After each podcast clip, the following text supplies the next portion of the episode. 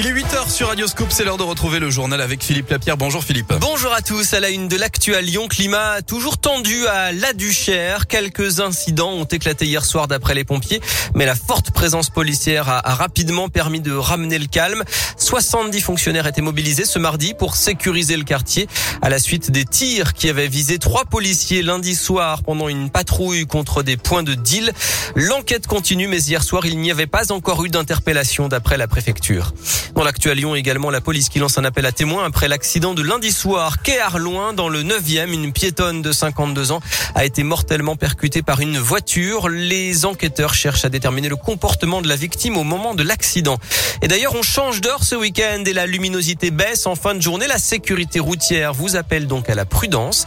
Chaque année, les jours qui suivent le changement d'heure enregistrent un pic d'accidentalité de plus de 40% pour les piétons en fin de journée. On ne devait pas arrêter ça le changement d'heure? Ouais. Si, c'est peut-être le dernier, mais comme chaque année depuis quelques années. J'ai l'impression qu'à chaque fois on lui dit c'est le dernier là. Et puis on nous en met un petit. Ouais.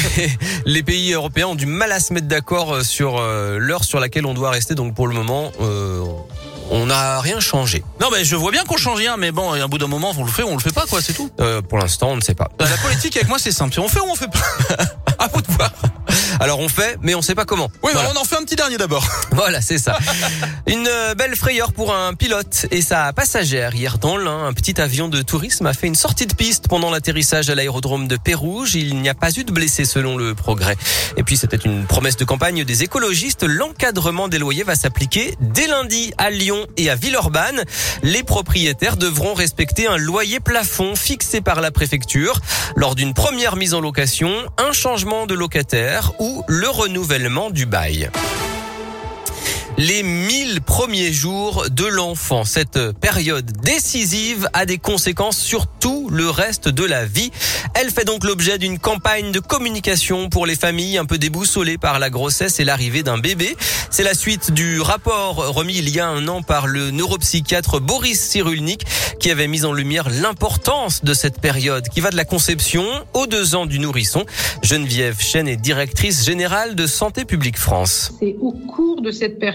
Que sont posées les bases de la santé, du bien-être, de l'apprentissage pour toute la vie et aussi pour les générations suivantes. Et donc, un environnement favorable à la santé pendant les 1000 premiers jours, c'est une meilleure santé mentale pour la vie entière, moins de risques d'addiction, de violences subies ou commises, moins d'obésité ou de risques cardiovasculaires et bien entendu plus de bénéfices pour tout ce que l'on peut attendre d'un bon départ dans la vie. Et cela contribue aussi à réduire les écarts de santé qui sont liés à la position sociale de chacun dès l'enfance. Et cette campagne se déclinera en novembre et en décembre sur les chaînes de télé, les radios, la presse écrite et les réseaux sociaux. Et un site internet 1000premiersjours.fr et une appli mobile proposent aussi des conseils sur la santé, l'hygiène, l'alimentation, le lien avec l'enfant. Vous retrouvez plus d'infos sur radioscoop.com. Du football et de la Ligue 1 au programme ce soir avec un match à rejouer Nice-Marseille, affiche de la troisième journée qui avait été interrompue en août après des incidents en tribune.